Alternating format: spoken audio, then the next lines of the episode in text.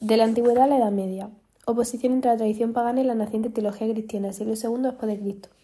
Los elementos más destacables son la elocuencia combativa de los apologistas, la apologética defensa de la religión cristiana con tinta retórico y antirretórica de ser humilde y evangélico. La tarea de los padres de la Iglesia, apologéticos, es la defensa de la religión. El género retórico más acorde es el género judicial.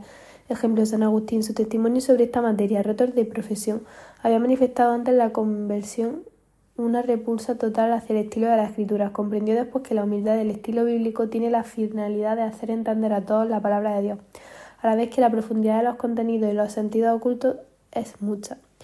En un primer momento, primer acercamiento a la religión, opina que los evangelios están muy mal escritos. Los padres de la Iglesia, educados en la teoría y la práctica del arte y retórica clásica, asimilan enteramente la integrantes bíblico-cristianas de la expresión. La nueva retórica viva, la oratoria vital del ser mili, va consolidándose poco a poco y encuentra en la Biblia el arquetipo de todas las retóricas paganas. Impregnará toda la cultura sucesiva con contenido nuevo y con, con una nueva organización y expresión lingüística, vivificando las formas que en el mundo clásico estaban en vía de agotarse. San Agustín recomienda el uso humilde para la exegéresis de los textos bíblicos y para la explicación de la doctrina cristiana, fin doquere, el estilo medio adornado con figuras para el discurso epidístico, fin vitupere sirve laudare, y el estilo elevado para inducir a la acción, fin flectere, con o sin el apoyo de las figuras, pero siempre con gran tensión emotiva. Los evangelios estaban escritos en el sentido humilde que propiamente justificaba los textos. El estilo humilde es coherente con la religión cristiana para explicar interpretar los textos bíblicos, uso del estilo humilde. Prevalece el sermo humilde y la retórica incluye a la poética como arte de componer la prosa en verso y a la vez invade el campo de la gramática. En la Edad Media, la retórica es pronunciar un discurso. Los argumentos dejan de formar parte de la retórica, arte de usar las palabras, que se acercan mucho así, mucho más a la poética. La retórica es una tecnología de la palabra. En este contexto se mantiene, pero no es una disciplina que aporte, sino una práctica histórica. A los tres géneros preexistentes se añade el género de los sermones, propio de los predicadores, género discursivo literario. La retórica clásica, en el 17 nace la idea de metáfora, la retórica comienza a explicarse a través de otras obras. 18, momento de la ilustración, pierde el valor de la retórica. En el 19 siguen produciéndose manuales de retórica, pero con un fin didáctico, conocimiento general, no práctico, conversión de la retórica en un tratado de estilo. En el siglo XIX y principio del XX Parece que la retórica ha muerto, a mediados del XX resurge la retórica y al surgir nuevas disciplinas lingüísticas que se nutren de la retórica clásica y se buscan los elementos para aplicar la nueva disciplina a la neoretórica. Vuelve a tener fuerza la búsqueda de argumentos. El estructuralismo, que es una corriente que domina en los 60, tiene una base retórica. También la idea de pronunciación de los nuevos medios de comunicación, inventio, teoría de argumentación, dispositivo, estructuración y locutio, pronunciación. La nueva retórica, obra, tratado de argumentación, la nueva retórica, importa que Importante, recupera la idea de retórica como disciplina global, argumentos de la persuasión. La lógica de la argumentación se centra en los argumentos de cómo argumentar. Rechaza la idea de razonamiento ajeno a la lógica que puedan ser malos. La razón puede ir más allá de la lógica. Una neorretórica que puede aplicarse más a la literatura. Recuperación de la retórica para explicar los literarios, autores Barthes, Todorov, Janet, Lotman, Group, etc.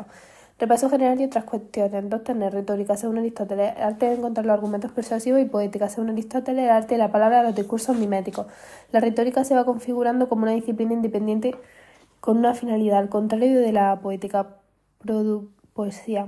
No hay una finalidad clara. La osber, la poética se distingue de la retórica por su intención mimética, siendo la retórica el arte de influir sobre el público. Ambas parten, retórica y poética, del, uso de la palabra. Arte la poesía es pura ficción. Ambas se sirven del lenguaje, ambas parten de la noción de verosimilitud frente a la verdad. La verosimilitud es pragmática, aquello que resulta creíble en un determinado contexto según la necesidad. Paradoja de Aristóteles resulta preferible lo imposible verosímil que lo posible verosímil. La verosimilitud depende mucho del contexto. En Occidente hay una tendencia a relacionar realidad con verosímil. Noción Deux ex machina, salvación total gracias a los dioses. En la antigua Grecia era verosímil que los dioses rescataran a los héroes cuando éste se veía afectado por una situación que, que la que no había salida. Aristóteles prefiere la verosimilitud realista, concatenación lógica de los elementos fundamentales. Sin embargo, es posible, pero no parece en verdad. Suelen parecernos más verosímil la desgracia. Los sofistas se dan cuenta de que la palabra por sí misma es persuasiva. La palabra establece una segunda relación entre poética y retórica. La poética también es persuasiva a través de las emociones. Psicología. La palabra es un elemento muy poderoso de la mimesis. Puede crear mundos más fácilmente que otras artes. La palabra permite decir cualquier cosa y que ésta sea una sugestión de la realidad a través de la imaginación. La palabra permite una flexibilidad enorme. Las palabras nos hacen experimentar como propias ideas que no, solo, que no solo son ajenas, sino que también son inventadas. Esto es válido tanto para la retórica como para la poética, por lo tanto, hay tres relaciones entre retórica y poética, palabra de similitud y psicagogía. La cuarta relación es que, al ser ambas técnicas de lenguaje, implican un uso especial del mismo. Ambas son técnicas que presentan un uso especial del lenguaje. Aristóteles se da cuenta de que la manera de usar el lenguaje, tanto la retórica como poética, es la misma, un lenguaje sazonado. Ese uso compartido del lenguaje, pero con distintas finalidades, en ninguno de los casos es este uso especial del lenguaje fundamental para Aristóteles. El uso particular del lenguaje determinados elementos o recursos como la metáfora. Para Aristóteles, el recurso más importante. Ese es un rasgo que comparte la retórica y la poética. El lenguaje sazonado. Aristóteles considera que la, la metáfora como una herramienta retórica y poética utilizada para los textos persuasivos y poéticos. La retórica tiene como finalidad la persuasión, el referente importa y tiene consecuencias reales. La poesía tiene como finalidad la catarsis, contexto que no tiene consecuencias reales. Lo único real es el efecto que tiene en la obra sobre el receptor. Las semejanzas entre poética y retórica provienen del lenguaje y de su uso. Se van vinculando a la retórica y la poética. Cuando la retórica pasa a ser una tarea escolar, acaban para relacionarse con un discurso epidístico. La declamación y los discursos epidísticos acaban convirtiendo a la retórica en un mero uso de la palabra prosa. Lo mismo sucede con la poética, el verso. Ambas son técnicas que hacen un uso especial del lenguaje. Poética y retórica hacen una cuando ambas se convierten en tanas del lenguaje. Dejan de lado la temática en el plano principal del lenguaje y ya no importan los fines, son las artes de la palabra.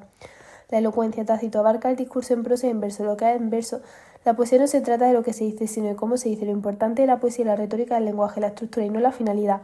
Es un proceso histórico, son dos disciplinas distintas en un principio, acaban haciendo una debido al uso del lenguaje. La retórica acaba convirtiéndose en la ternera en sí misma y de la poesía. Dos artes separadas acaban convirtiéndose en una única disciplina con pequeñas diferencias. Los poetas elaboran sus obras teniendo en cuenta la elocutio, que los demás factores de la retórica. Así ambas disciplinas, retórica y poética, se convierten en arte de la palabra. Desde el último punto de vista retórico, este proceso, la restricción de la retórica, Genet, este es a su vez un proceso de restricción de la literatura. Lo que tiene en cuenta es la elocutio y nada más. Se van separando y la retórica parece ser considerada únicamente elocutio. A mediados del 16 se produce el redescubrimiento de la poética de Aristóteles, habrá más interés por la mímesis y los elementos originales. La retórica acaba apareciendo un arte vacío, pues se pierden los fines y los elementos originales. En el 19 la retórica se ve como algo pomposo, evolución de lo simple, el discurso sencillo. La retórica se ve como vestir el discurso. En el 20 renace la neorretórica. El propio texto retórico se comienza a entender por su complejidad y su elemento. Deja de considerarse como un adorno. Se produce un nuevo acercamiento a la retórica y el estudio de la literatura. Cambia el paradigma. Vamos de qué es un texto literario a qué hace que sea un texto literario. La locución resurge en el 20 a la vez que resurge la retórica. De cualquier manera ya no se separan retórica y poética, siempre estarán unidas por el uso del lenguaje.